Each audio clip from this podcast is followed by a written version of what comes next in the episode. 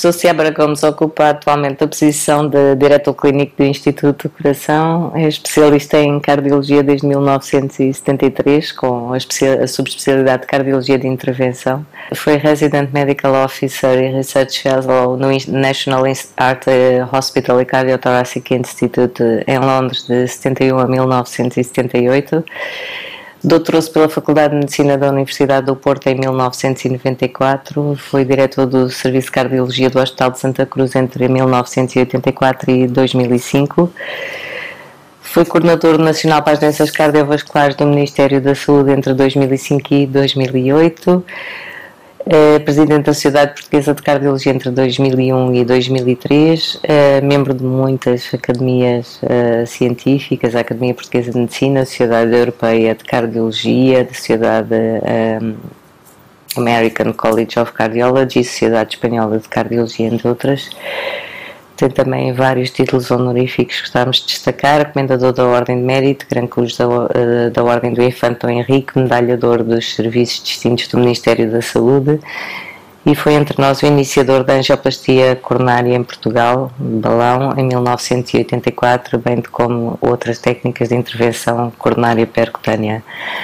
Foi membro do Steering Committee e National Coordinator de múltiplos estudos multicêntricos internacionais, investigador principal de muitos estudos multicêntricos internacionais e nacionais e autor e coautor de mais de 500 artigos científicos publicados em revistas de referência nacionais e internacionais.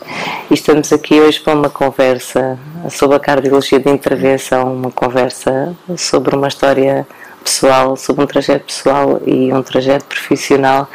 E eu passava a palavra ao Helder para começarmos esta nossa conversa. É verdade, o professor Ciabra Gomes é de facto o pioneiro da intervenção em Portugal.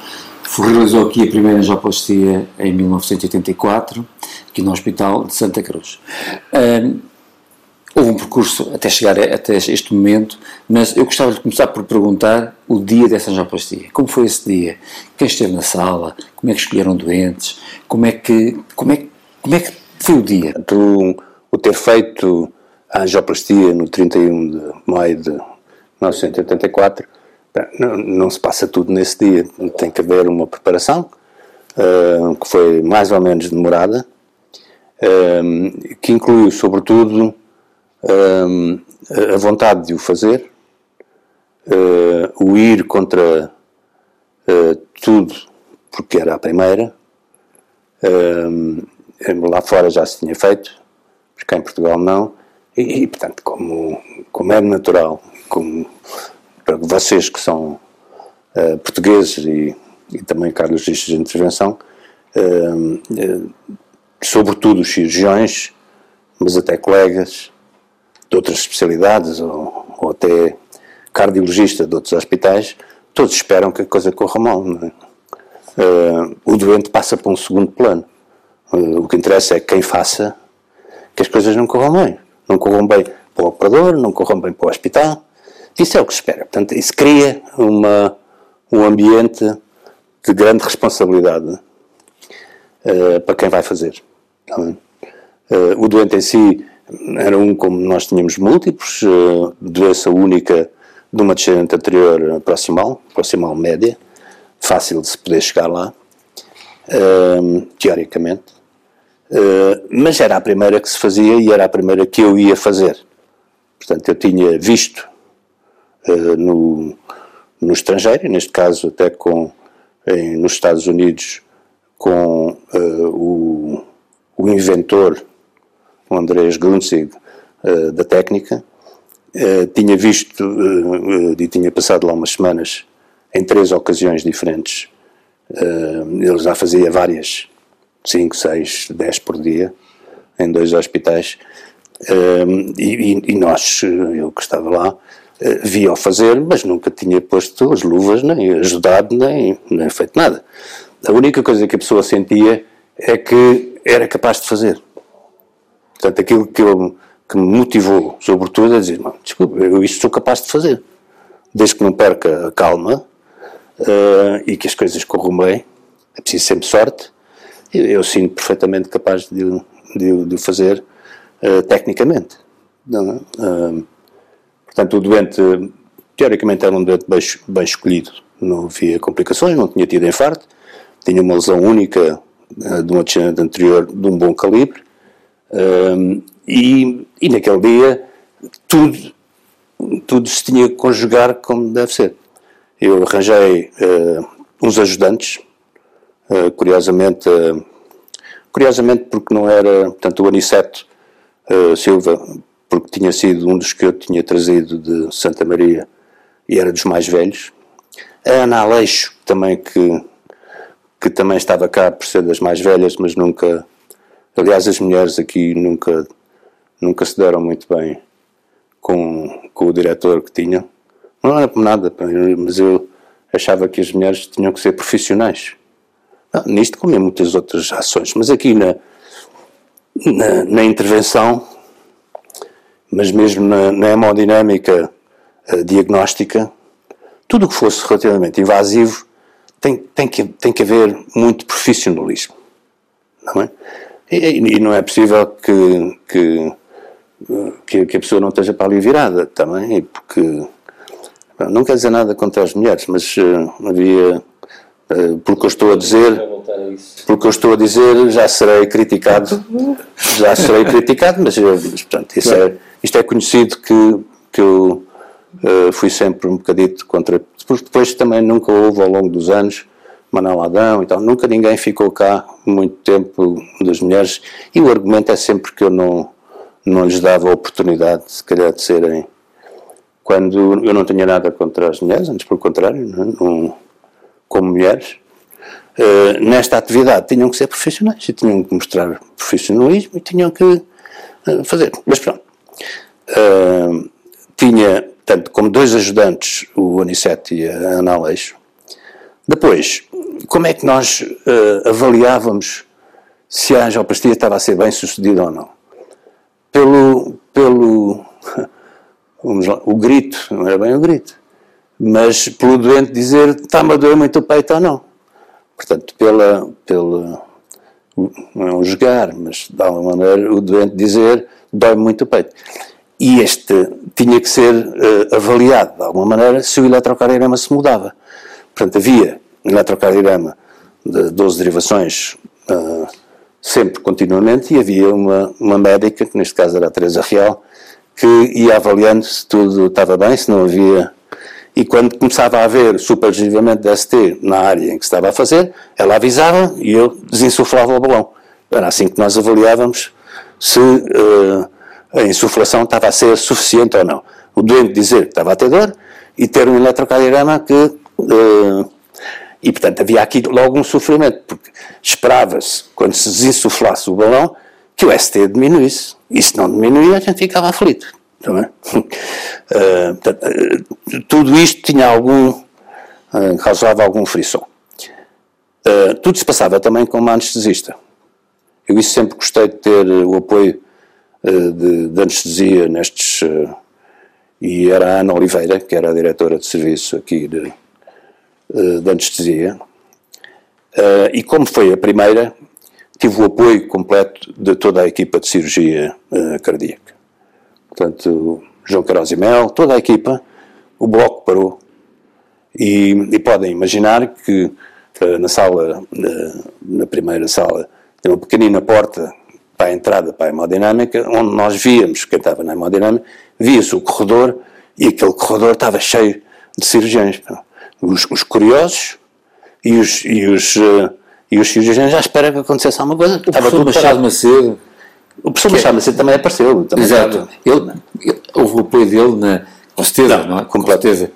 Isso é o professor Machado Macedo, vamos lá ver, eu tenho uma grande admiração, é um, já tenho dito publicamente, aliás, é um segundo pai que eu tenho, porque não, o meu pai morreu quando eu era muito novo, com 10 anos, portanto, é um, e, e o professor Machado Macedo, uh, por tudo, mas uh, uh, pelo apoio em todas estas iniciativas. um exemplo é como é que a gente arranjou material para fazer a angioplastia. ele era a pessoa que era conhecido. Antigamente havia o professor Machado Macedo e os outros. Agora já há muitos Machados Macedos por esse país fora. E cirurgiões cardíacos também. Uh, mas na altura era, e era a pessoa de contacto com a Gulbenkian. Uh, o dinheiro para se arranjar o material era a Gulbenkian que se dava. E o professor Machado Macedo arranjou uma entrevista com o Dr. Raymond Pinto. Uh, os mais velhos, se ouvirem esta conversa, provavelmente vão se lembrar que o Dr. Raymond Pinto era um, um, um é médico na Gulbenkian, chato, coitado, eu acho que ele já morreu Uh, e a conversa, a primeira conversa com ele, isto era, do serviço do Sá Machado, um serviço de proteção e ação social, assim. Mas se pedir dinheiro era o Dr. Raymond Pinto. Uh, tenho várias histórias com ele, então não vale a pena contar. Umas não têm nada a ver com a hemodinâmica, uh, mas ele metia-se uma coisa na cabeça e dizia: Santa Cruz nunca foi um hospital, é um hospital pequenino aqui da província. E, portanto, pedir, embora a gente fizesse cirurgia cardíaca e fazia uma série de coisas, para ele, este hospital merecia um eco M-Mode. Nunca, nunca mereceria mais do que um M-Mode, nem um bidimensional, nem nada disso. E, e, eu tinha que ter a coragem de dizer ao doutor, isso aí não quero. Está bem. Uh, a gente tem doentes para operar, não vai dar a mesma, a mesma coisa que vai dar ao hospital. Vou dizer assim, um que não se ofenda muito, de Setúbal, porque é a minha terra, uh, vai dar o mesmo, o mesmo aparelho lá ah, muito obrigado, não é? Para as angioplastias era diferente, porque foi conversas demoradas, inclusive. Mas você sabe, tem que se meter um catéter, ir até à artéria coronária e depois injetar. E depois tirar fotografias. Quer dizer, como se estivesse a ensinar o Padre Nosso ao vigário. Quer dizer, eu, eu não ia lá pedir para me dizer o que é que eu tinha que fazer. O que eu precisava era do dinheiro para comprar o material. Enfim, depois de longas conversas, com a interferência do Dr. Machado Macedo, então lá foram concedidas 30, 30 mil uh, uh, francos suíços uh, para o material. Eu, eu, tinha pensado material para 10 casos. Tinha-se feito umas contas, porque não havia ninguém que representasse o material cá em Portugal. Também depois a seguir foi a Cor Médica, Major Mendes Paulo, também um nome que fica aí. E, e portanto, o Dr. Raimão Pinto lá se deu dar o dinheiro, não dava o dinheiro a mim, não o depositava em sítio nenhum, eu tinha era que ir à Suíça buscar o, o material. E ele mandava para a Suíça o dinheiro, lá para, para, para a Schneider, que era a casa que vendia o, o os catéteres, e eu ia à Suíça buscar o, o material e depois trazia para Portugal. Tudo bem. Isso não podia ser um obstáculo. Uh, e, e pronto, lá vou a Zurique uh, buscar o, o, material que tinha sido pedido uh, anteriormente, a pensar, nós não tínhamos catálogos, não havia, percebes, não havia nada para, para pensar. E, e, aliás, entre o pedido e depois o material que nós comprámos, de início os catetas da angioplastia tinham incorporado um fio steerable. Portanto, era, o de cateter bom era que tinha um fio steerable. Sim que se tinha que dobrar um bocadinho para dar as curvas. Um fio, Quando lá fui buscar já, já havia um fio uh, lá dentro. Uhum. Portanto, já havia uh, um fio guia, uh, já era diferente. Porque se tinha que fazer aqui umas jogadas de... Mas eles acharam piada lá, uh, há bocadinho estava-te a dizer, a Miss Canepa, quem foi à Suíça, quem conhecia a Schneider e quem foi aos congressos onde as angioplastias eram mostradas, conhecia uma ruiva, uma, uma mulher bem gira eh, que andava num Porsche preto descapotável, eh, lindo, e que foi ela que foi buscar ao aeroporto. Portanto, isto a gente fica logo. Marketing. Já cá contente a funcionar. Porque a coisa era. Né? Mas, mas a Schneider era um prédio, tinham dois andares num, num prédio de, mas de investiu, habitação. Investiu no marketing. Pois. No Porsche. Uh, Ruiva. Uh, depois lá combinámos como é que era, ela achou piada, como é que era, como é que aparece um português a ir lá buscar o material. Foi achou piada. Foi sozinho, foi, foi sozinho. E trazer o material na mala. E depois trouxe o material na mala, praticamente. É mesmo. Uh, que, cujo, portanto, o problema foi na mala e o problema foi uh, trazê-lo para Portugal através do avião, do TAP, e chegar cá e ser desalfanegado. O quê? Queriam tirar aquilo, abrir e disse: Não, isto está esterilizado, é para usar. Uma confusão que se criou ali. Novamente, Dr. Machado Macedo, telefone do Dr. Machado Macedo, Dr. Machado Macedo, estou aqui aflito. Eu não tenho. Eles querem abrir isto tudo, e está tudo, tudo guardado. Oh, Ricardo, deixa ver que eu tenho um doente que operei e que trabalha aí na alfândega do, do, e com, com estas coisas, só em Portugal, também. Uh, ele telefona e depois telefona-me outra vez e diz uh, isso vai, vai ser tudo resolvido. Portanto, deixa estar, acalma-te aí, tudo bom. Sendo que não havia telemóveis para telefonar para o professor Machado Macedo, convém dizer isso às gerações assim. mais novas que isso era um problema, telefonar do aeroporto para algum um, lado. Uma, uma coisa curiosa que eu posso dizer aqui, quando eu estive em, em uh, com o Grunzig, eu também levava os catéteres de angioplastia de Zurique uh, metidos numa mala. Nessa altura, porque ele não precisava dos catéteres guia. Os catéteres guias é que precisavam de uma, uma caixa grande. Claro. Os catéteres das angioplastia são então, pequeninos. Uh, e agora, coitado, ele morreu e não posso dizer. Mas, mas, mas se eu pudesse dizer, não vou mentir naquilo que está a dizer. Uh, não tenho tenho a certeza que ele não pagava os catetas que levava lá para. para está bem?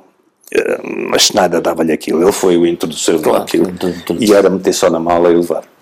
Uh, porque aquilo era muito fácil de levar. Não, não, precisava de não bem. Não precisava de. Uh, pronto, aqui não, a gente aqui pagou. Mas pronto, tínhamos o material, tínhamos o doente, tínhamos a sala, tínhamos essas coisas todas, tínhamos o hospital uh, muito uh, proativo também, todos a apoiarem.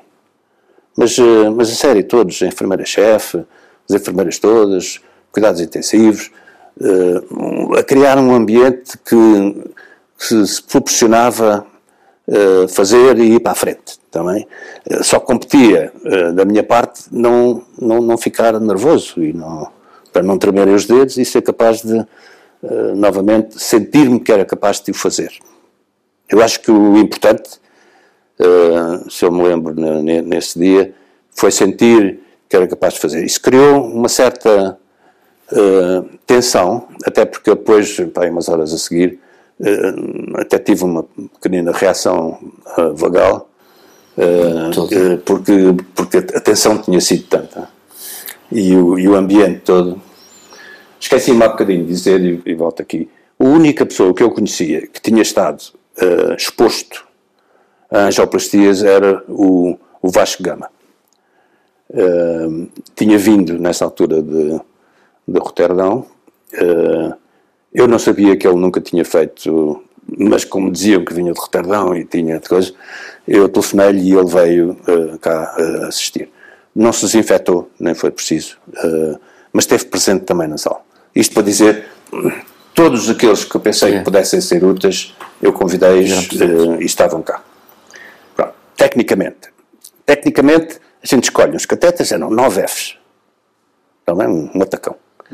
E, e, e, não escolhe a curva necessariamente. Quer dizer, temos uma ideia de uma curva mais, mais habitual, uh, tipo Seldinger, uh, e a curva que o primeiro que eu começo a escolher era grande demais para entrar no Austin. Aí começa um bocadito a ficar nervoso, porque se a pessoa puxa para trás, aquilo está fora do Austin.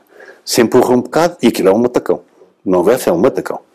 Se empurra um bocado mais, estou, acima do, do, do Austin, quase a tocar na parede do, do tronco comum, então aí fica um bocado nervosa.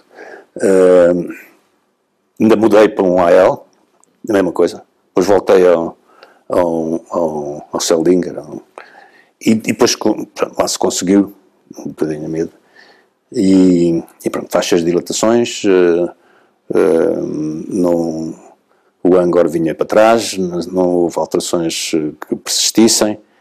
Uh, não me lembro por acaso quantas insuflações fizeram, mas o, como se verificava se aquilo tinha ficado bem era não haver complicações, não haver disseção, e na injeção a seguir que parecer estava bem.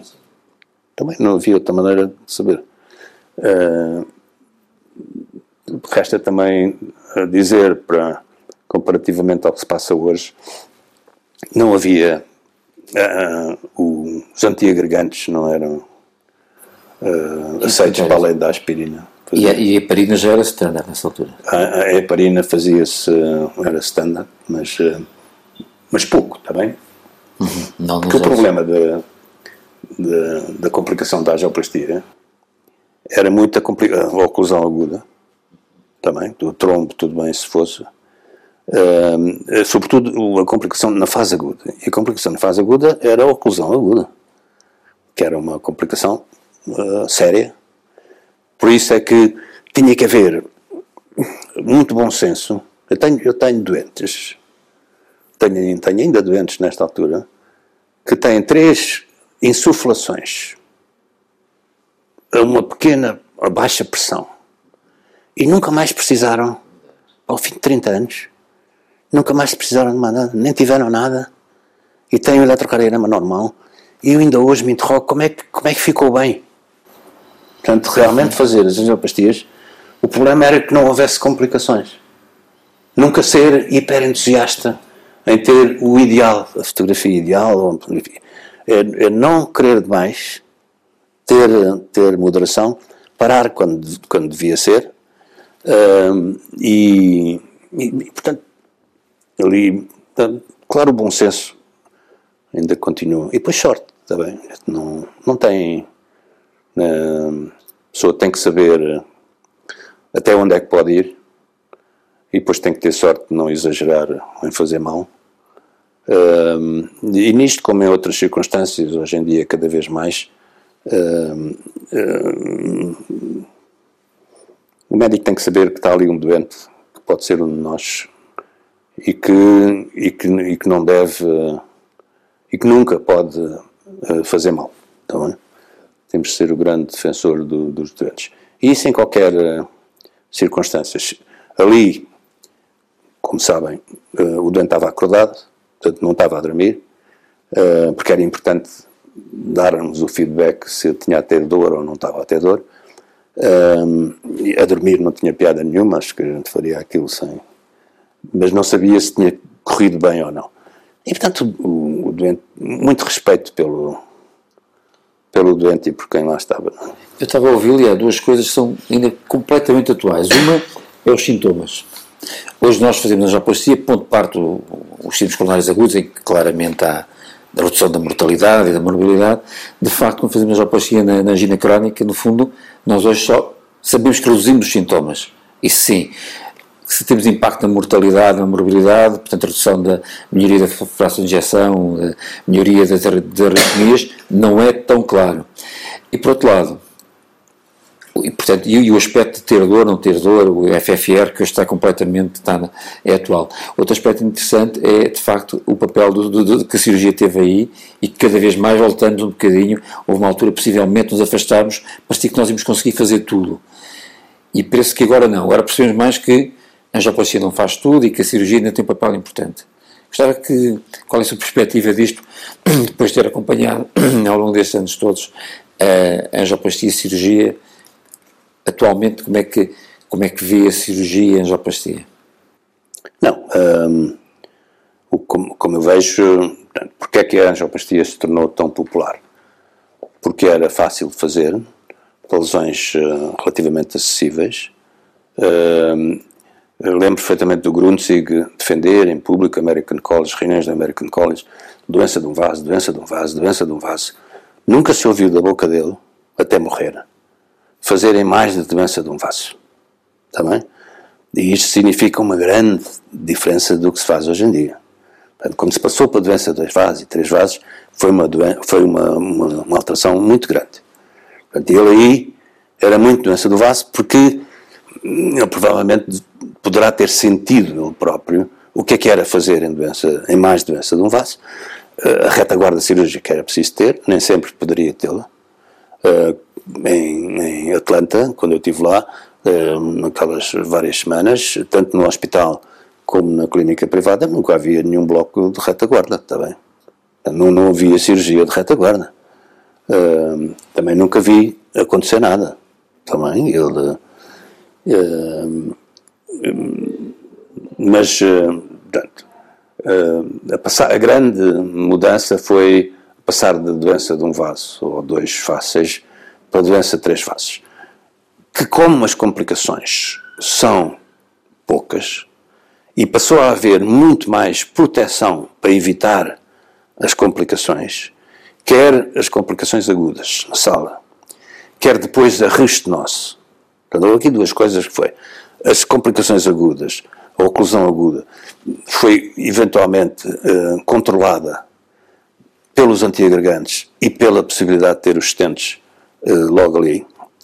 Uh, e depois a restenose também relativamente uh, controlada, e a restenose não era uma, uma situação aguda. Portanto, fez com que, que houvesse um entusiasmo. E depois, realmente, olhando para, para, para a Europa e para, as, para os outros sítios, uh, ao contrário de Portugal, onde há sempre um pouco mais de dificuldade em, em introduzir novas, uh, uh, os novos avanços, vamos lá, na, nas várias técnicas, isso foi imparável o avanço da, da, da intervenção coronária em mais de um vaso. os resultados continuaram a ser bons. Sabia-se, estudou-se muito e nós aqui tivemos a sorte no hospital de entrarmos em vários estudos para comparar angioplastia com cirurgia, não só os conhecidos do ARTS, mas até também do, do, de outros, e, e, portanto os resultados eram, eram aceitáveis e, e, fez com que se avançasse mais rapidamente. o, que é, o que é que entretanto se veio a, a verificar? há, há sub grupos de doentes, como por exemplo os, os diabéticos são o exemplo mais claro, em que a angioplastia não é o, o ideal e a cirurgia é preferível. Também aqui nós entramos em, em, em, estudos, que até alguns até desenvolvidos por nós, nos pequenos vasos, uh, onde uh, a angioplastia eventualmente não será tão boa, porque os catéteres com balão muito pequeninos para ir aos pequenos vasos não será tão bom e a cirurgia tem. Criaram-se nichos em que a cirurgia é preferível, a angioplastia de balão ou constantes uh, tem o seu lugar de, definitivo e, e depois novamente começa a ser, eu, eu, eu, eu, volto a defender a parte do bom senso, que é execuível, é execuível. Tudo é execuível. Está bem? Tudo, uh, fazer uh, angioplastia em qualquer é tudo execuível. O problema é fazer, devo fazer ou não também. E aqui vem. Entre o poder e o dever, não é? É. Uh, e isto é, é importante. Uh, porque não há. Porque o, o problema da responsabilização uh, dilui-se, a não ser que, que a responsabilidade do médico seja perante o doente. Portanto, tu, tu aí tens, perante um doente individual, tu és o responsável. E a decisão se este meu doente precisa, ou merece, ou deve ser tratado por angioplastia ou por cirurgia, é uma decisão individual. Uh, passar dessa decisão individual para grupos, doença de dois vasos, doença de um vaso, são coisas completamente diferentes. Também não estamos a falar de, de, de, de da, mesma, da mesma coisa, também. Mas depois os, os, resultados são apresentados como doença dos vasos, com descendente anterior proximal, com não sei quantos. E, e, aí, novamente, os médicos têm a obrigação de conhecer muito bem a literatura, conhecer os seus próprios doentes, decidirem, isto, eu já vi isto, uh, como, é que eu, como é que eu vou decidir quando tiver um doente nestas circunstâncias. Um, é, é, indiscutível, se não, uh, se não houvesse cirurgia, e se a cirurgia não tivesse progredido também, não se tinha feito as angioplastias e não se tinha desenvolvido as angioplastias como, como se desenvolveram. Também. Uh, tecnicamente, uh, os médicos passaram a ter muito mais experiência e a ter possibilidades de fazer, e outro aspecto técnico, melhores condições técnicas de material uh, e melhores condições técnicas, no fundo, de proteção do doente, quer farmacológicas, quer outras, que permitiram que a angioplastia fosse um procedimento seguro. Também, tudo isto tem que, tem, tem que ser tudo visto de alguma maneira para que ele possa responder de uma determinada maneira. Cresceu a angioplastia, uh, a cirurgia uh, continua lá, uh, melhorou em alguns aspectos, menos invasiva, não sei o quê, mas o, nada comparativamente ao, ao grande desenvolvimento da angioplastia A cirurgia não tem, cirurgia coronária, não tem um desenvolvimento em paralelo com o que se desenvolveu na angioplastia coronária. Professor Seba Gomes, fale-nos de Atlanta. Como é que foi, que ambiente é que havia, como é que era Andrés Grunzig? A Atlanta não tem nada a ver com Nova York. Primeira coisa, Nova York é muito mais giro. Uh, e, uh, e Atlanta tem uma universidade muito conhecida, Emory University, que depois também ficou conhecida pelo Gruzzi. Uh, portanto, foi houve ali um, um, casamento feliz que levaram ao desenvolvimento. Um, e, e, portanto, naquela altura, estamos a falar de antes de fazer a angioplastia aqui de 84, 83, penso que 82 já não, mas 83 foi o ano em que eu fui lá, por três vezes, por sorte, uh, dois doentes, por sorte, eram doentes que gostavam muito de mim e, portanto, não se importavam de pagar a viagem uh, para eu os acompanhar lá e eu ficava todo contente. O outro era um sogro, era meu sogro, portanto, aí foi mais fácil. Um, e, e, haver uma experiência uh, completamente diferente. Portanto, eu nessa altura já tinha a experiência de Londres. Devo dizer, entre Londres uh, e não Atlanta, mas Estados Unidos, entre Inglaterra e Estados Unidos, a diferença é muito maior do que aquela que existiria e que existe entre Inglaterra e Portugal.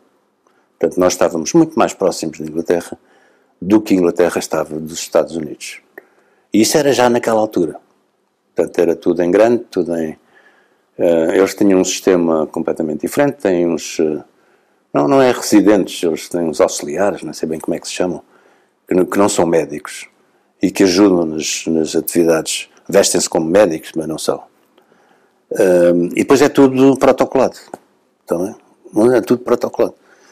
Uh, e aproveita-se a estadia no hospital, nem que seja 24 horas, para fazer uma angioplastia, uh, para terem uma, uma máquina de slides que está a passar continuamente com os cuidados todos que a pessoa tem que ter de, de, de alimentação, de exercício físico, de correção dos fatores de risco, uh, até à exaustão. Portanto, aproveitam aquilo para ter, uh, para lembrar às pessoas que se não fizerem aquilo, um dia pode voltar a ter.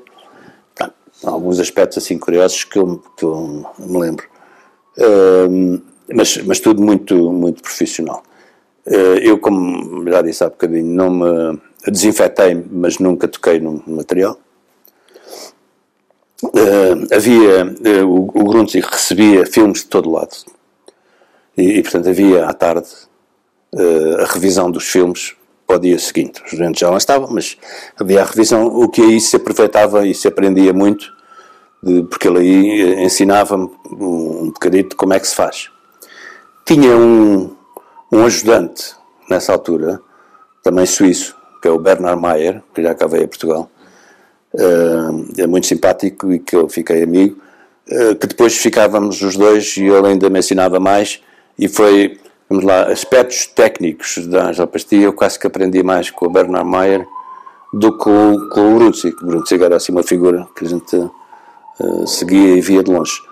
Uh, mas muito simpático também. Uh, e depois era uma. Era um, a, a, fazer as angioplastias, era uma máquina também muito, muito bom. não. Tanto ali como noutros sítios, eu nunca tive muito tempo e recrimino para, para, para, para, férias, para ir conhecer o sítio, portanto não conheci nada de, à volta de, de Atlanta para poder dizer se aquilo era um sítio bonito ou não.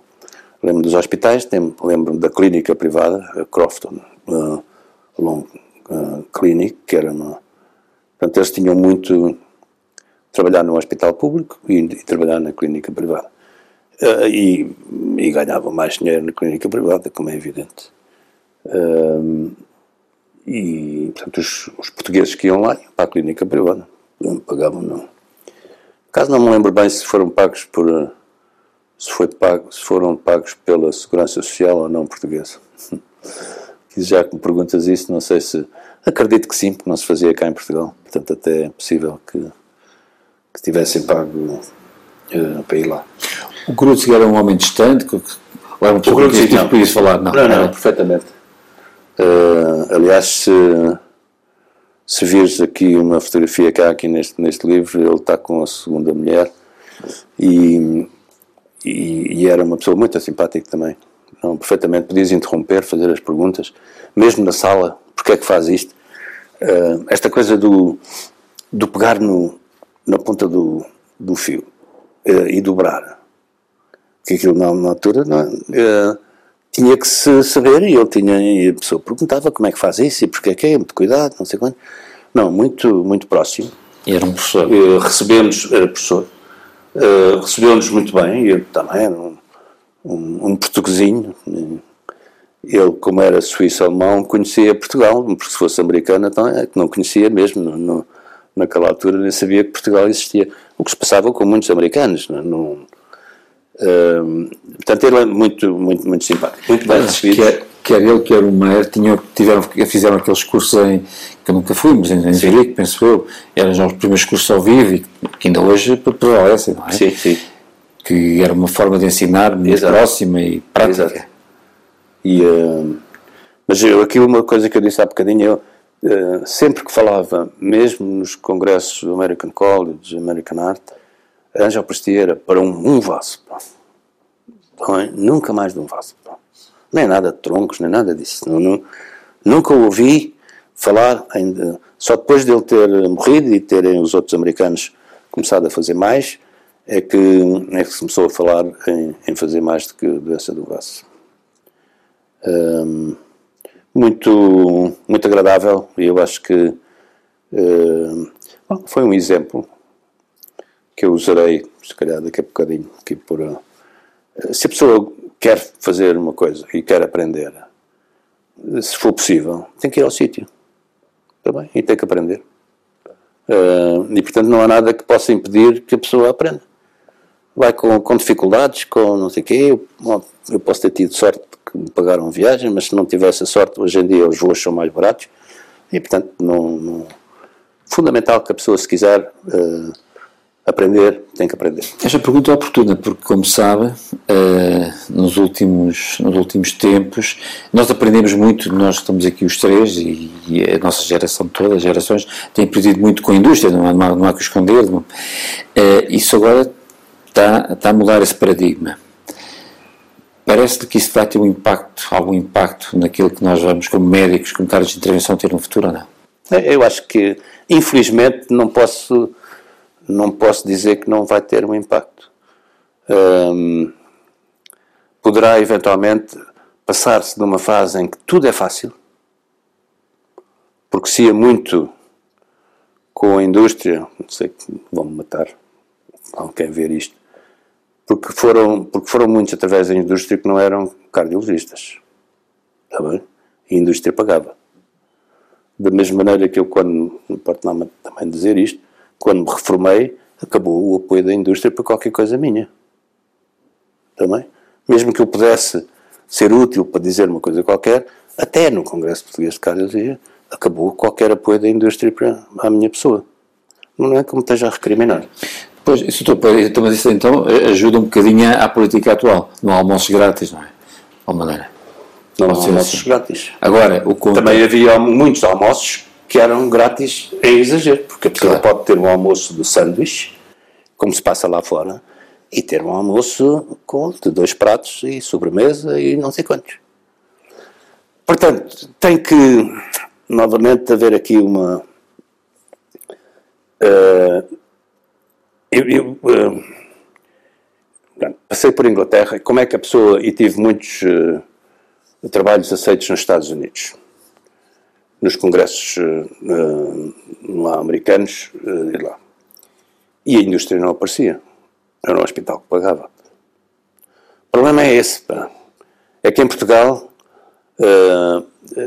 o problema não é da indústria só, o problema é do próprio Ministério, que não sabe eh, que se não for a indústria a apoiar a formação ou a divulgação científica, eh, não é o Ministério que apoia. E estamos longe do Ministério vir uh, a perceber o seu papel na formação dos médicos e dos médicos que quer ter no país. Isto não é só não é só dizer que vou querer ter não sei quantos e que tenho uns, uns indivíduos bestiais que vão ser dirigentes de não sei quantos em Londres, de, que é isso que. e que vem-se para os jornais e dizer que nós somos bestiais lá fora. Mas, eh, mas não, temos, eh, não temos formação uh, em, em, termos de governo uh, para apoiar a formação dos médicos lá fora. Isso aí é uma. E não há budget nos hospitais para, para que isso seja possível, e aí, aí também não sei como é que se vai resolver. Mas não é com esta solução. Agora acabou todo o apoio da indústria, eu acho que não pode ser com essa solução. Não, numa, numa área tão tecnológica como é, como é esta, em que... Nem que não fosse. Uhum. Nem que não fosse. Claro. Tiago, voltando agora um bocadinho atrás, em que fase da sua carreira é que se sentiu atraído pela cardiologia? Porque depois foi para Londres, foi para o National Heart Hospital, numa altura em que tudo era ainda bastante diferente, presumo eu, entre Portugal e Inglaterra. Quando vamos andar um bocadinho para trás, falar-nos um bocadinho o que é que o atraiu? É, eu não sei se me repito em algumas coisas, mas uh, eu não me consigo lembrar quando é que comecei. Sei que meu pai morreu quando eu tinha 10 anos, de repente. Não, não é bem morte súbita, mas estava a haver um, um desafio de futebol e, portanto, morreu. Eu acredito que isso me tenha influenciado para a cardiologia. Também, não acredito. Porque, porque eu estava com ele e, portanto, é chato ver uma. Aí pode-me ter influenciado. Uh, e, portanto, a escolha pela cardiologia foi uma escolha natural. Depois, na, na altura, tínhamos muitos professores cardiologistas. Portanto, eu ainda sou do tempo do professor Eduardo Coelho, uh, além dos Arsénios, dos outros todos, mas o professor Eduardo Coelho, que era uma grande figura nacional, uh, era cardiologista. E, portanto, havia, sei lá, meia dúzia de cadeiras da, da faculdade em que eram só cardiologistas. E isso influenciou também a formação uh, de, para, e, e propensão para a cardiologia. Um, eu, eu, escolhi, como aluno, no ano de propedêutica, a propedêutica cirúrgica, que era o serviço do professor Celestino da Costa. Porque me atraía não a cardiologia de, do comprimido, também, uh, atraía muito mais a cirurgia cardíaca e uma, e, assim, uma cardiologia mais invasiva. Na altura, eh, apoiava o professor Celestino na cirurgia cardíaca o Dr. Castro Guimarães. Portanto, foi com o Dr. Castro Guimarães que eu comecei a fazer uh, cardiologia e a passar o dia todo no hospital. Porque a gente aprende a passar o dia todo no hospital. Não é ir lá só quando é preciso. Depois, não sei quem se formou em Santa Maria, mas se algum de vocês formou em Santa Maria, havia um um outro cirurgião que eh, apoiava o professor Celestino, o professor eh, Salomão Amram, que era o, doutor Dias Gonçalves, um cirurgião geral, mas apoiavam naquilo que o, que o professor Salomão fazia e que eu aí não posso deixar de me lembrar. Portanto, são coisas horríveis que a gente se lembra. Uh, no piso 4, quem conhece Santa Maria, era onde, onde era a propedêutica cirúrgica, havia uma sala de, de raio-x um raio-x, um raio-x de um intensificador de imagem horizontal, eh, onde o, professor eh, Salomão fazia cateterismos. Eh, e ele fazia sobretudo nas cardiopatias, cardiopatias hipertróficas. E, como é que ele fazia? Por punção direta do ventrículo esquerdo, que é uma, que é uma técnica agressiva. Portanto, se eu vi técnicas agressivas dentro da cardiologia, esta era mais agressiva e via morrer doentes.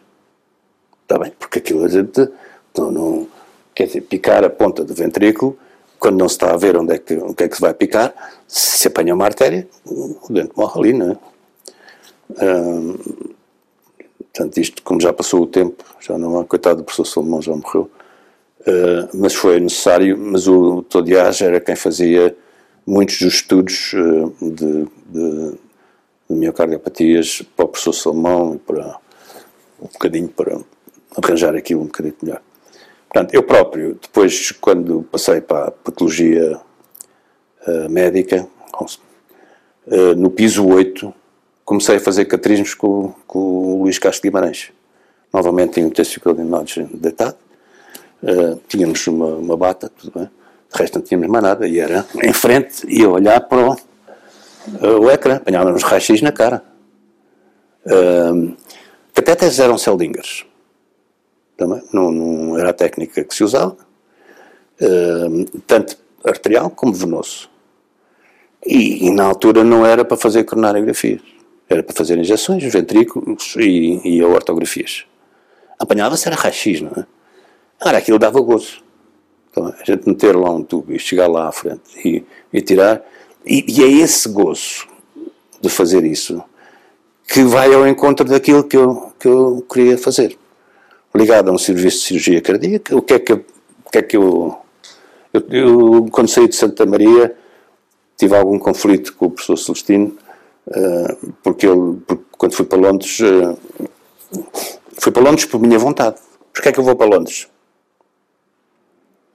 Eu, um, querer aprender mais, um, porque a certa altura não havia nada para aprender em Portugal. Está bem? Um, e, e, e, pela vontade de, de, aprender, isso é evidente. Um, eu concorro um, ao National Heart, peço uma bolsa à Gulbenkian, uh, que não me é concedida. Já se tinha licenciado? Sim. Portanto, estava aqui é, policlínico. Eu fui, acabei em, em 68, uh, comecei logo a. Uh, Inscrevi-me logo na ordem para, para cardiologia e, e depois em 71 o meu pelotão de, de Mafra começa todo a ir para, para o ultramar e, e, eu e o António Diogo fomos os últimos, eu era, fiquei mais bem classificado, estás a ver? Em ginástica e não sei o quê. E portanto era o último a ser, a ser convocado. Um, e a certa altura, um, é, tudo, é sempre uma questão de sorte. Também, a gente na vida há sempre coisas que não consegue explicar e que ama. E um dia eu, tô, eu fui para o hospital militar, Porquê? Porque havia lá, o diretor era cardiologista, o Dr. Rocha da Silva, e tinha aparelhos. E tinha um mingografo, onde eu fazia os intervalos de tempo histórico, eu achava piada na altura. Um, e, portanto, passava lá uh, dias, ou noites, ou fins de semana, uh, entretinha-me a fazer, apanhava os doentes de lá e fazia. E um destes dias em que estive lá de serviço, aparece um senhor que teve um infarto, uh, e a mulher disse-me, Ricardo, está aqui. Estou aqui, à espera, não sei o quê, de ser mobilizado. Olha, mas quem trata disso é o meu marido, que está ali deitado. Então era um general, que era ele que tratava das mobilizações para o ultramar. E, disse, ah, que engraçado. Uh, então deixa estar que eu falo com ele. Uh, e o senhor, muito simpático, disse, não, deixa estar. Está a fazer a especialidade de cardiologia. Olha, nós precisamos é de cardiologistas formados. Quanto tempo é que tem? Já disse. Então já tem mais de um, de metade. Eu disse, já, já tenho mais de metade. Então não precisa de ir. Passe lá na segunda-feira, não sei o quê. E eu trato disso. Uh, e, e, tratou, que já tinha mais de metade da especialidade, uh, ficou protelado à ida para o ultramar, o Diogo apanhou com isto, portanto foi os dois, uh, e portanto disseram-me, de um momento para o outro, agora esteja dois anos, não é preciso vir, não, ninguém vai chamar. Nessa altura, entusiasmei mesmo para ir para, para Londres e meti uh, mesmo a ida para lá. Uh, como é que se vai para Londres? Escrevi ao, ao Rosso, que era o, o cirurgião conhecido, do National Heart. Também, porque cardiologistas eram tantos. National Heart era um hospital especial. Tinha desde o Obrey Lytton, o do estetoscópio, o Edgar Soughton dos pacemakers. Uh, são tantos uh, que não há um, porque ele não é um sistema que há um serviço de cardiologia. São múltiplos cardiologistas que têm os seus eh, internos e isso tudo. E depois há o cirurgião cardíaco. E, eh, e, o cirurgião era o Donald Ross, que era das válvulas, dos homoenxertos e disso tudo. Escrevi-lhe para ele, uh, modestamente, a dizer, olha, sou um cardiologista, gostava de aprender mais. Uh, e, para minha surpresa, ele disse, olha, estou disponível para falar consigo, quando, quando puder, venha cá.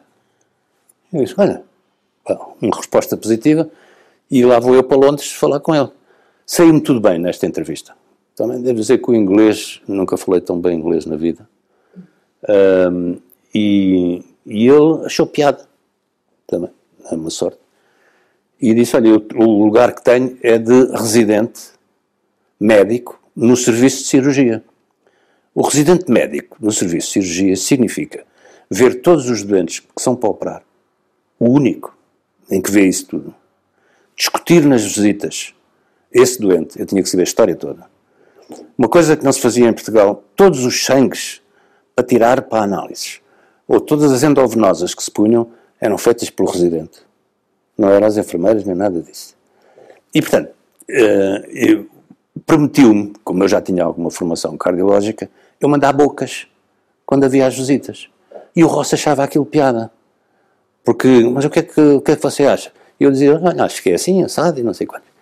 Uh, e, e, portanto, ele achou-me achou piada também, e, portanto, fiquei, comecei a ficar lá uh, como, como residente. Uh, e foram os primeiros anos como residente. E depois, a partir daí, aí já era a Gulbenkian e a Instituto de Alta Cultura que se ofereciam para, para, para me dar a bolsa.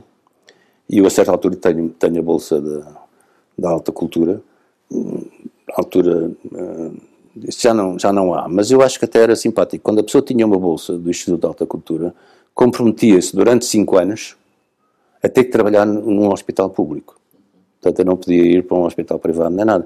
Pronto, era, era uma maneira da pessoa ficar ligada a um hospital e, e, de, e de, ficar com, um hospital público. Era, era uh, depois, em dois anos depois de ter ido, vinha cá, vim cá, que foi em 73, fazer o exame de saída da especialidade para, cumprir. E nessa altura, portanto, fiz o exame para a ordem. E nessa altura continuaram-me a dizer: não é preciso, agora já não é preciso cardiologistas lá em, em Angola, portanto, pode ficar mais tempo. que eu volto para Londres. E foi assim que se prolongou até 78. Uh, tudo tem o seu fim, e em 78 eu recebo uma guia de marcha da minha residência em Londres, já com três filhas e tudo uh, guia de marcha de Londres para me apresentar cá em Lisboa para ser mobilizado para Angola. 1978. E, e tive que vir também. Não, não me consegui safar. Uh, durante os anos todos, mandava todos os relatórios, as, as publicações, uh, tudo o que para me irem deixando lá estar. Uh, em 78, a, a, explicação é que havia um, um major que me tomou de ponta, não é? E que disse, porque é que este tipo está aqui há tantos anos e não foi apanhado para ir para o ultramar? Em 78 uh, já também já não deviam estar a mandar ninguém para o ultramar, não é? 78. Já Nessa acabado. altura havia talvez a influência, o, Diogo quando ouvir isto eh, vai achar piada, já tinha a influência, uh, o Diogo queria se vir embora, o Diogo ofereceu-se para ir para lá. Quando aquilo estava mais vermelho, foi tudo, ofereceu-se para ir. E a altura arrependeu-se, porque estava vermelho mais, e, e quis vir embora. E a Margarida uh, a puxar, telefonava para a minha mulher, não sei o quê, o Ricardo tem que ir, é? tem que ir. E a, e a, minha mulher dizia, não, se ele está lá em Londres, agora não, enquanto não o chamarem, vou ali um bocado frição. Uh, e eu não, uh, não aguardei até, mas o que é facto é que vim cá em 78, ainda fui lá ao Ministério para tentar, e não, não tinha mesmo que vir, portanto vim-me embora. Tive que vir para cá. Uh, Londres. Londres tem algumas características engraçadas. Uh, ao fim de estar lá algum tempo, uh, fui, fiquei a trabalhar com um cardiologista novo, que infelizmente também já morreu, chamado Tony Rickards. Tony Rickards era um indivíduo brilhante, brilhante. Dos, dos cardiologistas mais brilhantes que eu tenho conhecido, como cabeça e tudo. Um catalisador exímio também. O mais rápido uh, the fastest uh, uh, angiografista de, que eu conheci, mas uma máquina, que também engraçou comigo. E eu comecei a ajudá-lo, e a certa altura, mas a certa altura, eu sou. O António Chaimel, se vocês conhecem, pode confirmar isto, porque, porque depois quem fosse a Londres, lá para o National Heart, se quisesse fazer cateterismos, fazia comigo. Portanto, eu passei a ter os meus dias de cateterismo o que para um estrangeiro foi único. Também tive, tive a sorte novamente de ter uma pessoa que apostou em mim, que devia achar que eu tinha, tinha jeito ou qualquer coisa, um, e, e, portanto tinha os meus, os, os, meus, as minhas sessões de caterismo uh, semanais, onde outros uh, me ajudavam a fazer, onde eu fazia com independência. Isto novamente cria uma, uma vontade e uma responsabilidade, tudo isso. Uh, estamos a falar de 1970 e 78 também. Uh, daí que quando se começa a pensar e eu começo a pensar em fazer uh, angioplastias, eu há um bocadinho tinha dito, eu, eu, achei que podia fazer, mas estava perfeitamente capaz de o fazer, não, é? não tinha tido o treino e tinha a experiência e tinha a calma e tudo isso para poder fazer. Tinha sido exposto, tinham-me deixado de ser exposto, nunca tive nada que me criticassem de, e portanto uh, fui. Quando vim em, em 78, uh, o professor Celestino uh, quis que eu viesse trabalhar aqui para Santa Maria. E eu, uh, 78 é quando começa a falar-se do Hospital de Santa Cruz. E o Machado Macedo, que me conheceu em Londres, eu não o conhecia antes, e um dia vai lá, ele era amigo do, do Donald Ross, e vai visitá-lo, como, como era habitual, e, e, no intervalo de uma cirurgia, eu, eu estava a ajudar, para que tenham um bocadinho a ideia, eu estava a ajudar o Ross a fazer uma dupla substituição valvular. Era o Ross e eu. Está bem? Dupla substituição valvular. Quer dizer, esta zelha que não sabe fazer uma coisa qualquer, em parte era segurar nos, nos afastadores, mas em parte a gente tinha que ter algum treino. Portanto, toda esta parte me atraía. Também as, passar horas numa sala de operações, isto aí atraía-me, esta coisa toda. Uh, e no intervalo ele vai lá fora uh, beber um café ou assim. O Ross era o cirurgião, só para conhecer, coitado, morreu o ano passado. Uh, era o cirurgião cardíaco que eu conheci, um muito amigo, trabalhei com ele há muitos anos, uh, que melhor operava completamente bêbado. Completamente bêbado. Fazia uns parties ao, ao domingo com champanhe lá na casa dele e tinham, apanhavam todos um pife, uma coisa. E, e, se fosse chamado para, para, para ir operar, ele lá ia operar. Não é? E portanto não, não acontecia nada. Ele operava, mesmo a dormir, eu acho que ele operava, por isso é que eu, cardiologista, podia perfeitamente ajudá-lo, que ele não precisava de mim para, para operar a, a dupla válvula. Mas enfim, ele cá fora disse: Olha, tenho aqui um português a ajudar-me. Machado Macedo disse: Um português. Sim, porque Machado Macedo, todos que iam para Londres, conhecia-os todos. E quando ele diz, Ricardo Serra disse, não, não sei quem é. Não, mas até eu vou chamá-lo. Quando acabar a cirurgia, vou chamá-lo.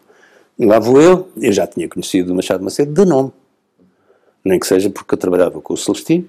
E, e portanto, o Celestino tinha um amor de, um amor-ódio, uma relação.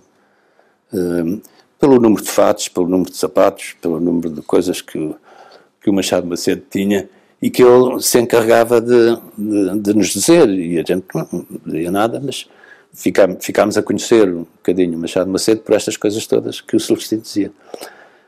Uh, o Machado Macedo conhece-me e, e disse Ricardo, olha, tenho prazer em, em conhecê-lo. Onde é que você vai almoçar? Não, no meio de Londres. Uh, não tenho nenhum sítio, eu tenho um convite para ir almoçar. Machado Macedo era uma pessoa deste género. Quem o conhece primeiro, primeiro contacto, convidou para ir almoçar. E fomos almoçar. E da conversa resulta uma, uma identidade de, de, de opiniões. Eu também gostava, lembro-me de dizer eu, gostava imenso de reproduzir o hospital, de, o National Heart, em, em Portugal, em Lisboa. O National Heart tem 120 camas. A dimensão é de Santa Cruz. Também é, é esta dimensão de, de, de hospital. Um, e, e, e, e, ao fim destes anos eh, eu tinha bebido toda a informação do National Heart. Um processo clínico uh, único, também, não, não, havia as folhas como os hospitais civis, nem nada disso, era um processo clínico único. A articulação uh, dos vários setores, uma equipa de enfermagem unida com os cardiologistas e, uma cardiologia médico-cirúrgica uh, muito unida. Portanto, todo aquilo que eu, que eu imaginava que pudesse ser um hospital dedicado ao coração em Portugal uh, era, era um, um desejo meu, que também era de Machado Macedo. Eu ainda fui a umas reuniões, pronto, que talvez, mas era um pouco para a história, se é isso que é a história. Alguém vai se lembrar de, destes episódios, alguém que ainda está vivo. Nós tínhamos tido meia dúzia de reuniões, hum, de reuniões em casa do Dr. Machado Macedo, subversivas, porque o hospital onde era possível fazer isto que eu uh, imaginava e que ele também imaginava era Santa Marta.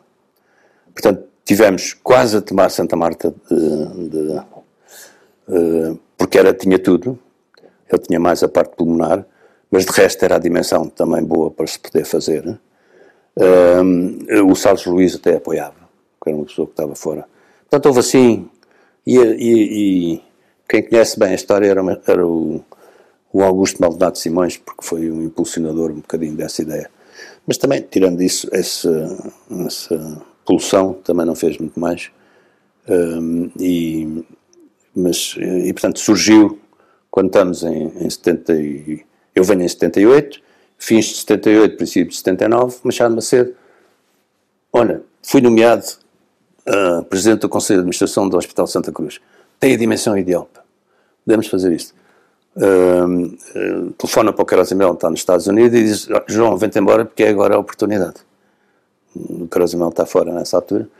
E, portanto, 79, temos aqui reunido o grupo. 80 é o ano em que isto começa. 79 para 80 foi ensinar as pessoas todas. Está bem?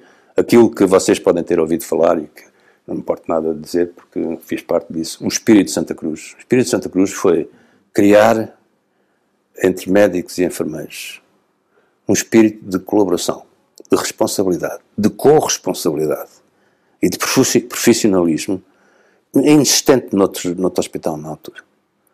E, portanto, não, esta sala de reuniões aqui, uh, simulações, tudo isso foi possível ter, uh, mas as enfermeiras eram escolhidas todas também não vinha.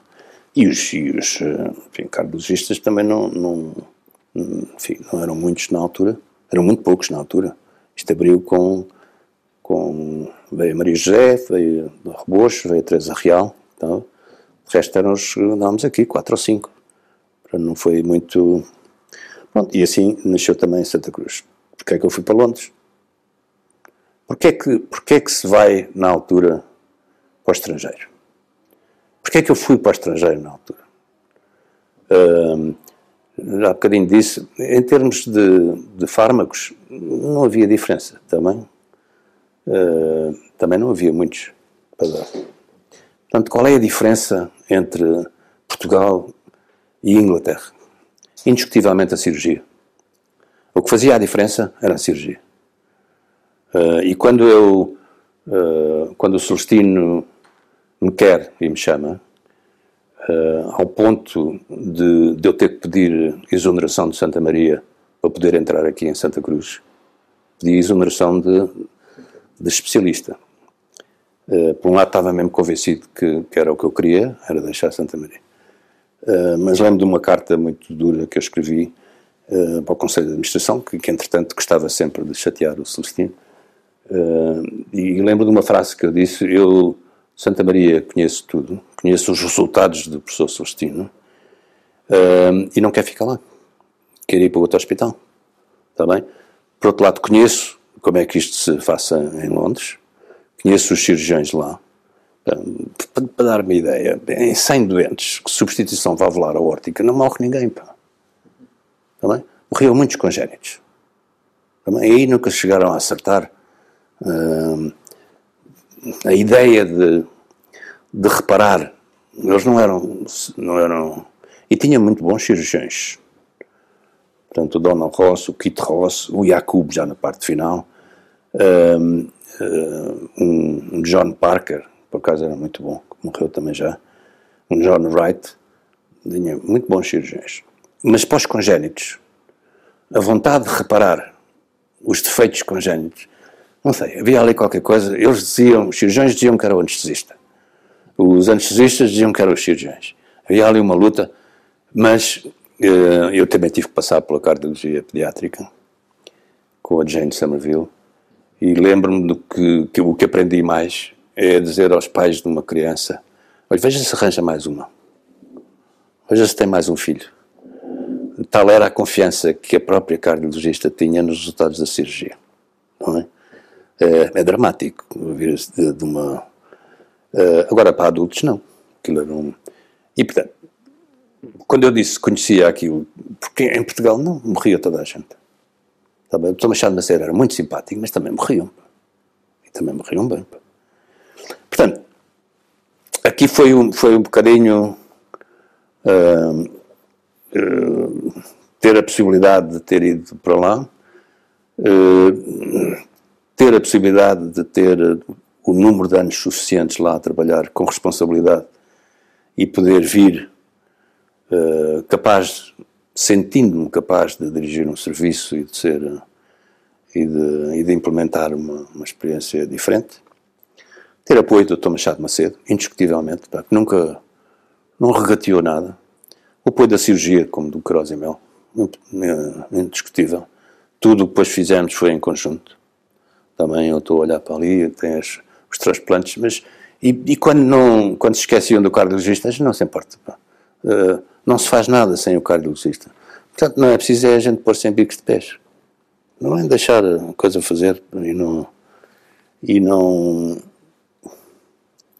Portanto, foi uma, uma longa experiência. Bom, mais perguntas? Então, só agora uma pergunta. Bem, primeiro, eu voltar aqui um bocadinho atrás, curiosamente, eu sendo mulher, eu todas as memórias que tenho desde que mais nova até agora consigo, uh, são memórias como como colega muito boas, sempre foram. Não sei se foi de eu estar em Santa Marta, na Esperança Secreta, que eu destruí Santa Marta como cardiologista de intervenção. Estou-me agora a lembrar dessa interpretação. Mas sempre foram de, de incentivo e de curiosidade, nunca foi essa interpretação há bocado mais, mais antifeminina que fez. Por acaso nunca tive, antes pelo contrário, foi sempre super encorajador e super interessado nas perguntas. Por acaso nunca senti isso, apesar de ter ouvido várias vezes esse comentário uh, sobre as mulheres. Sobre as mulheres, por acaso pessoalmente nunca o senti, portanto vou dizer isso. Antes, pelo contrário, em, não, não, mas eu não tenho. Uh, e neste momento nós temos uma geração enorme de mulheres na medicina, portanto temos um, um problema pela frente, entre aspas, uh, em enfrentar. Mas pessoalmente devo dizer, não sei talvez fique essa interpretação misteriosa, mas pessoalmente sempre senti bastante apoiada, entre aspas, na medida em que alguém se sente apoiada por um diretor de um serviço a quilómetros de distância, mas sempre senti interesse e, e algum estímulo. Mas, Olívia, tu também és, és diferente. Sou diferente? És. Ok, pronto. Não, é especial, é simpática. Ah, uh, mas isso não chega. Mas não é, não é só ser simpática, és, és boa profissional. Obrigada, mas. Não, como eu disse há bocadinho, a pessoa tem que ser, tem que ser, tem que ser boa, profissional, que leva a que seja reconhecido por outras pessoas. E isso eu não ponho em, em, em segundo lugar também. Sim, é que eu acho que não é uma questão, acho que a sua questão não é com as mulheres, é mesmo com o profissionalismo, não é? Portanto, depois, Estou a dizer isto em sua depois a geração, bem, não, não é a nossa geração, porque eu sou muito mais velho que vocês, mas a geração que tu és e a seguir a mim, uh, era muito são, eram muito poucas uh, mulheres. Tá agora é completamente diferente, e agora um, também não, não conheço, mas de certeza que vai haver mulheres muito capazes de fazer muita coisa, como uh, lá fora, na Europa, também existem. Mas de qualquer maneira a gente olha para a cardiologia de intervenção e vê três ou quatro. Também na Europa não, não vê muitas. Sim. É, vê Marie Claude Sim, eu continuo a achar, apesar de tudo, que que é tramado para as mulheres, apesar de tudo. É muito, pesado, é, é muito pesado. É muito pesado porque basta logo na fase da formação eh, a maternidade. O, o, pois, o, o, mas a, o a competição com os homens é muito grande. Competição. E o mas elas são muito, muito competitivas. E há alturas. Eh, Agora, ainda estão, é difícil para elas ultrapassar, penso eu, a maternidade, aqueles dois anos para cada filho, praticamente, que, é que se afastam da sala e a é- própria, é, os próprios regimes de prevenção, o peso exatamente. sobre a carga familiar, um, Se a pessoa tem família, um, certo, um, um, certo afastamento mesmo sobre as técnicas de intervenção mais avançadas, para chegares mais longe tens que, tens que se é difícil, é difícil para a parte estrutural para, é muito, os, é muito, para os é homens, para as mulheres ainda mais difícil. foi isso que quis dizer. O seu, o seu legado uh, é precioso. Uh, a Sociedade Portuguesa de Cardiologia tem os dois registros criados por si e que de facto são, eu tenho dito que são, são joias. Nós não, porque são neste momento a carga de intervenção, todos os doentes são lá colocados, é evidente tem, tem não é completo, porque não, não tem, não, não, não tem follow-ups, mas mas uh, sabe isso, isso dá-me um grande prazer. Pá, eu, tá sim, eu sempre acredito imenso o registro, acho que é, acho que é uma pena, um, oportunidades perdidas. Quando nós, quando o Gomes em 2002 os implementou, tínhamos tido possibilidade de publicar ao mais alto nível.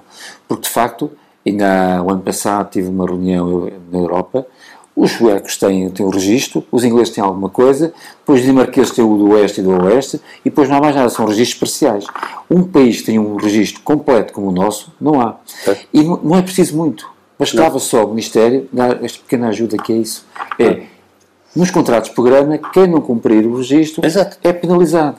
Bastava isto. Nada. Eu, quando estive na, na APIC, fartei de tentar isto. E outra coisa que era facílima, que é, neste momento nós temos a mortalidade no ciclo temos tido várias reuniões para interligar o, o nosso registro ao SIC e automaticamente nós temos a certeza absoluta da mortalidade. E este registro, obrigatoriamente preenchido e com mortalidade, é, mas de facto isso é, foi uma herança sua e que eu, é uma, algo muito precioso que nós temos e que eu penso que não se tem dado o devido valor. Estamos assim a, a, a, a está quase. Está mas quase. eu aproveito a oportunidade para, para porque Portanto, não é só ter um registro que dá mortalidade e seguimento. Eh, eu entrei em estudos eh, em que é possível, através portanto, de grandes números, como um registro tem, se a pergunta for simples, pode-se obter uma resposta. Imagina que tens grandes números e queres fazer a pergunta se tomar um comprimido de vitamina C, se tem influência no prognóstico. Parece uma coisa estúpida. A vitamina C é barato. Pá. E depois há uns que fazem com vitamina C e outros que não fazem com vitamina C. Isto é capaz de dar um. um porque, portanto, é, um, é uma fonte potencial de, de investigação. Desde que a pessoa tenha, tenha estes números todos. Quem diz isto diz um fármaco X. Pá. Também. Tu agora dás o Brilic e queres experimentar se o Brilic é melhor que não sei quantos. Mas para isso tens de ter números uh, e que metam lá os, os, doentes todos, e depois é a gente saber como é que se agrupam os doentes, que é para não misturar alhos como galhos. E depois varia, tem uma variável que é o Brilic. Uh, portanto, é também uma fonte de uh, investigação. Além da, da, claro. da mortalidade global, claro. que é importante para o país e para saber o que é que se faz e se quem é que deve beneficiar mais ou não, é também uma fonte potencial de investigação que não é só aquela que neste momento resulta da pesquisa, uh, da consulta, uh, através de, do CMC, MCDC ou não, uh, de saber o que é que aconteceu, e qualquer grupo hospitalar consegue ter acesso aos números, mas são números que não dizem aquilo que a gente podia, não, não é crítica também, que aquilo que se podia servir um bocadinho de uh, investigação. Claro. Também. Mas uh, nós somos possivelmente o único país que preenche o CARDS todo completo. Sim. Nessa reunião, eu falei no disseram, não, impossível, o CARDS não é, não é, não é viável, é muito complexo, tem muita, tem muita informação. E eu tinha lá o computador, abri, e mostrei aos colegas, abri, abri o meu hospital, entrei no meu hospital, disse, olha, está aqui um doente com síndrome coronário agudo, e está aqui o CAR, está já verde, está preenchido, isto vai ser exportado automaticamente. Nós estamos a fazer a, a angioplastia, estamos a clicar com uma, uma pistola, o material, o, o, número de série, etc. está. Se me perguntar, isso é pena, os seus fármacos estão lá todos, se calhar não estão. Sim, se me perguntar se o doente teve complicações major, hemorrágicas, etc., se calhar não estão lá todas. A mortalidade hospitalar possivelmente está, a mortalidade no follow-up não está. Exato. Mas é que lhe digo, estamos assim... É quase nada. E dessa reunião que saiu, eu fui o único que votei contra, todas as pessoas consideraram que os registros europeus deviam ser de dados congregados. Não se consegue fazer nada, quer dizer, sabemos que na Alemanha temos 20% de diabéticos, não sei quantos, não sei quantos, mas aquilo quando se mistura, dá a porcentagem total, mas não se consegue fazer uma consulta De facto. Portanto, eu estava envolvido na, quando foi a criação do CARDS. Com, o. Com o Ansel. Uh, depois o Git, como alemão, teve muita crítica da sociedade europeia, que é muito politizada. Uh, agora tem um, um holandês como presidente. Mas os holandeses já há uns anos que querem ser presidentes e não. Quando eu há bocadinho falei no, no Tony Rickards, uh, lembro-me que quando eu dizia que era uma. que os ingleses são, são espetaculares, na, além de falarem bem inglês, ao contrário dos outros europeus todos. Não, porque é bom, é simpático a gente ouvir um bom inglês. E quando a pessoa é esperta, mas deita-os abaixo, mas deita-os abaixo todos o que ele dizia em público numa Assembleia Geral da, da Sociedade Europeia, dos holandeses, daqueles mais conhecidos, uh, o, que, o, o, que ele dizia deles, porque não têm iniciativa, nunca tiveram ideias, não fizeram mais nada, foi sempre a, trabalharem nos números, juntamente os alemães é a mesma coisa. E este, este tipo era brilhante. Se vires os progressos da, da medicina, uh, não digo da cardiologia, porque eles agora estão um bocadinho mais para, para baixo, um, são ingleses a maior parte deles. Uh, também podem não, se, não aparecer, mas eu acho que são, são, são extraordinários. Estou muito influenciado pelos ingleses também. E perguntar nestes últimos anos de evolução tecnológica muito galopante. Que progressos é que considera mais importantes na cardiologia de intervenção? Eu, eu acho que progressos, até porque não os acompanhei e já não estava no ativo quando eles se passaram, eh, é a chamada cardiologia de intervenção estrutural. Também, eh, que vai mudar, penso, completamente. Portanto, a ideia de. Não é só das válvulas aórticas. Eu acho que as mitrais estão, estão quase lá. As tricúspides, a dimensão é mais pequena, mas já estão lá que já se pode fazer.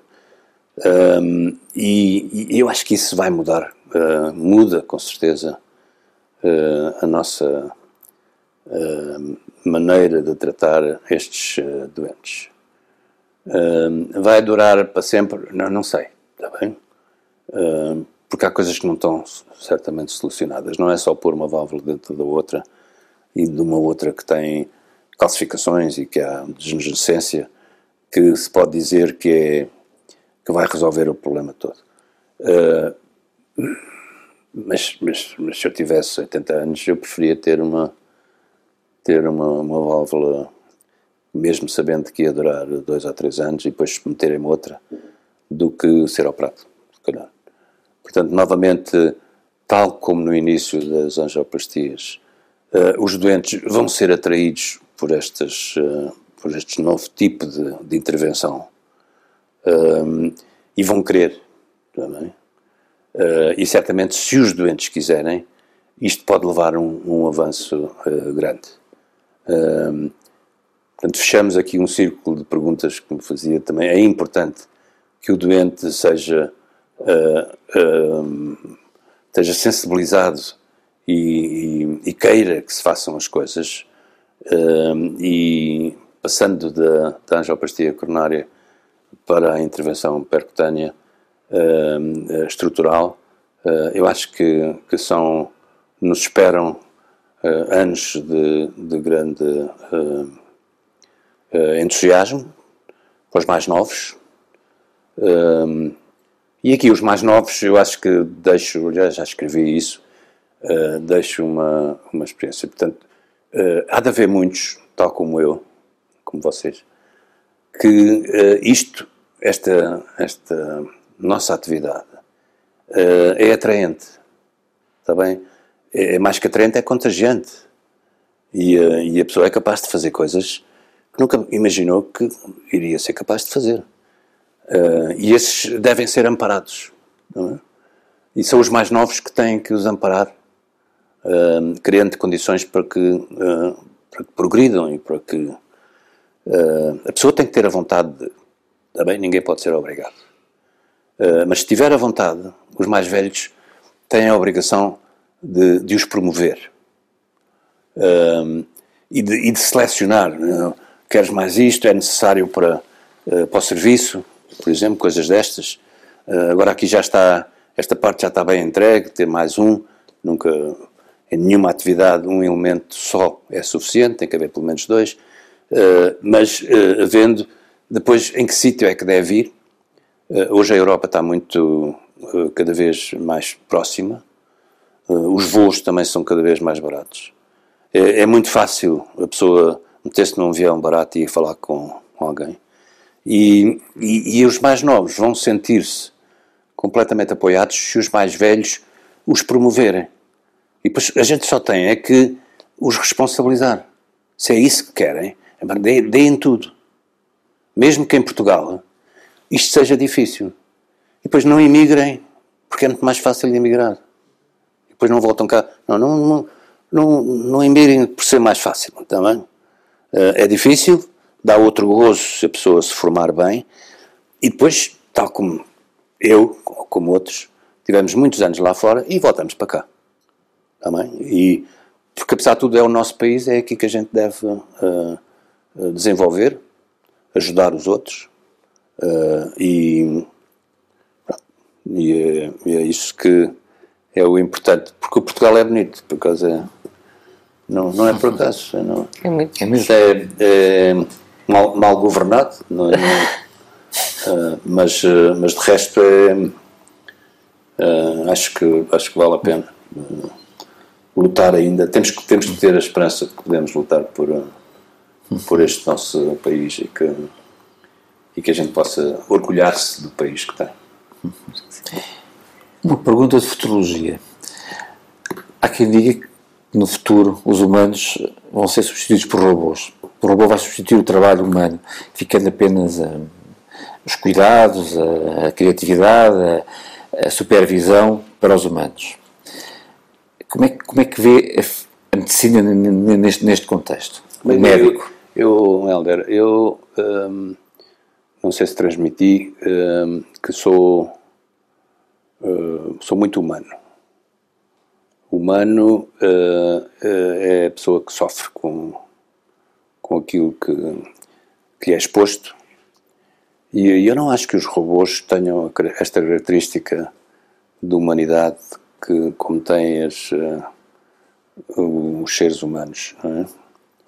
Um, uh, podem tecnicamente fazer coisas e faz uh, coronariografia, pode até pôr válvulas e tudo isso. Algoritmos extraordinários. Hã? Algoritmos extraordinários.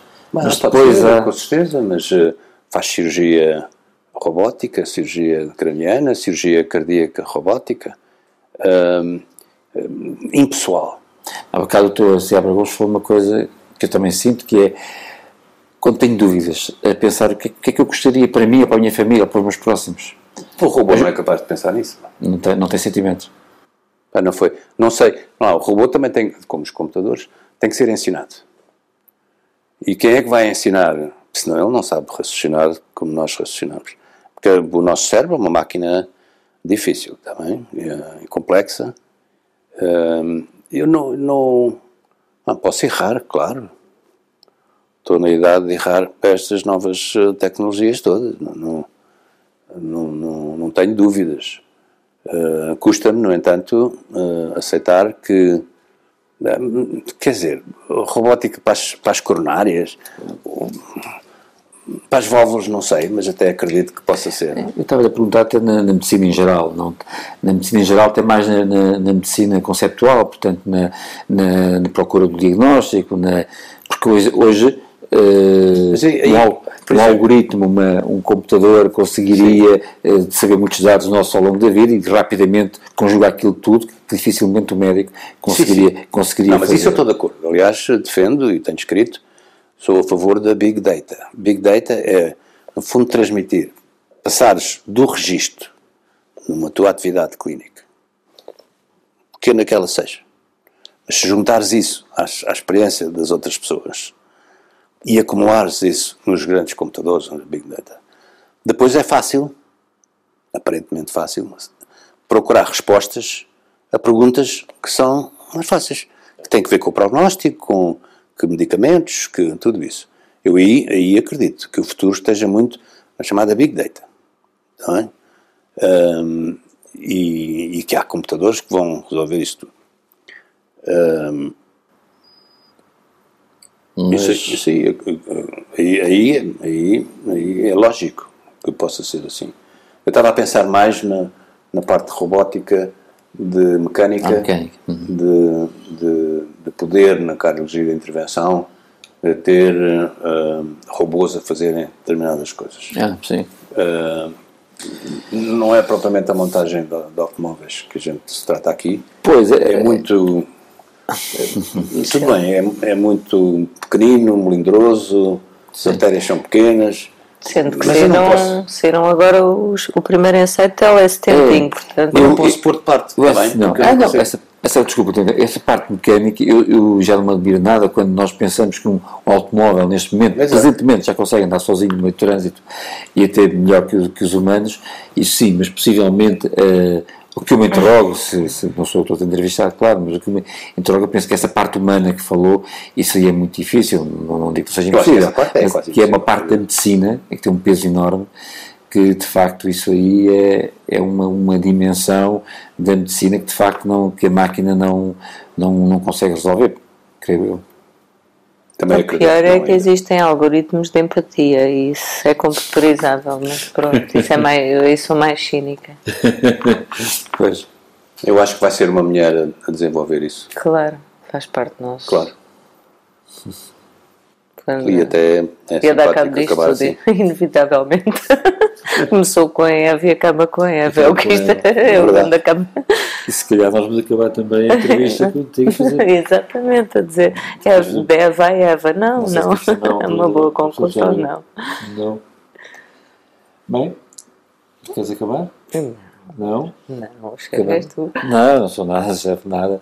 Não, só para dizer que foi um, foi um prazer já há muito tempo que andava para iniciar esta, este conjunto de, de entrevistas que eu penso que são, são interessantíssimas, sobretudo para as gerações que, que estão e, que, e mais novos. Eu sempre achei delicioso ouvir estas, a história, como é que as coisas se envolveram, como é que as perspectivas que as pessoas tiveram, e isso ajuda-nos muito também a tomar decisões e a perspectivar a nossa, a nossa, a nossa, própria, a nossa própria vida e ter esta primeira entrevista com o pioneiro da, da Carlos de Intervenção Portugal, é um prazer. Muito obrigado. Neste, neste hospital que aliás me ajudou muito quando eu vim, quando eu vim também de fora e quis começar a trabalhar sozinho.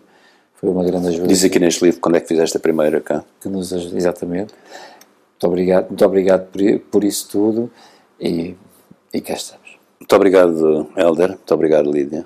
Para mim foi também um, um prazer uh, e uma honra ter sido o primeiro aqui a fazer Uh, vou ficar curioso de ver outras pessoas que vocês vão entrevistar, uh, porque aprende-se sempre. Nós não sabemos o que é que. Eu procurei ser o mais uh, honesto e procurar lembrar-me, embora já não. a idade já me faça esquecer de algumas coisas. mas acho que foi dito o que, eu, o que me vai na alma e no, no coração e, e que passos que foram importantes, que foram dados eh, ao longo de, da vida. É que a gente só a certa altura, quando chega também nesta idade, é que a gente realiza que deu estes passos todos. Não, é? nunca se sabe uh, quando é que vamos parar. Uh, e portanto, quando não pararmos ainda, vai-se vai -se vivendo este, este período todo. Uh, tenho também muito orgulho, não posso dizer, porque não sou, em ter tido esta, este meu percurso profissional um, e, e, ter contribuído para ele também. A mensagem que deixo aos mais novos é, é certamente que lutem por aquilo que querem fazer, uh, porque no final vão se sentir orgulhosos daquilo que fizeram. Portanto, muito obrigado.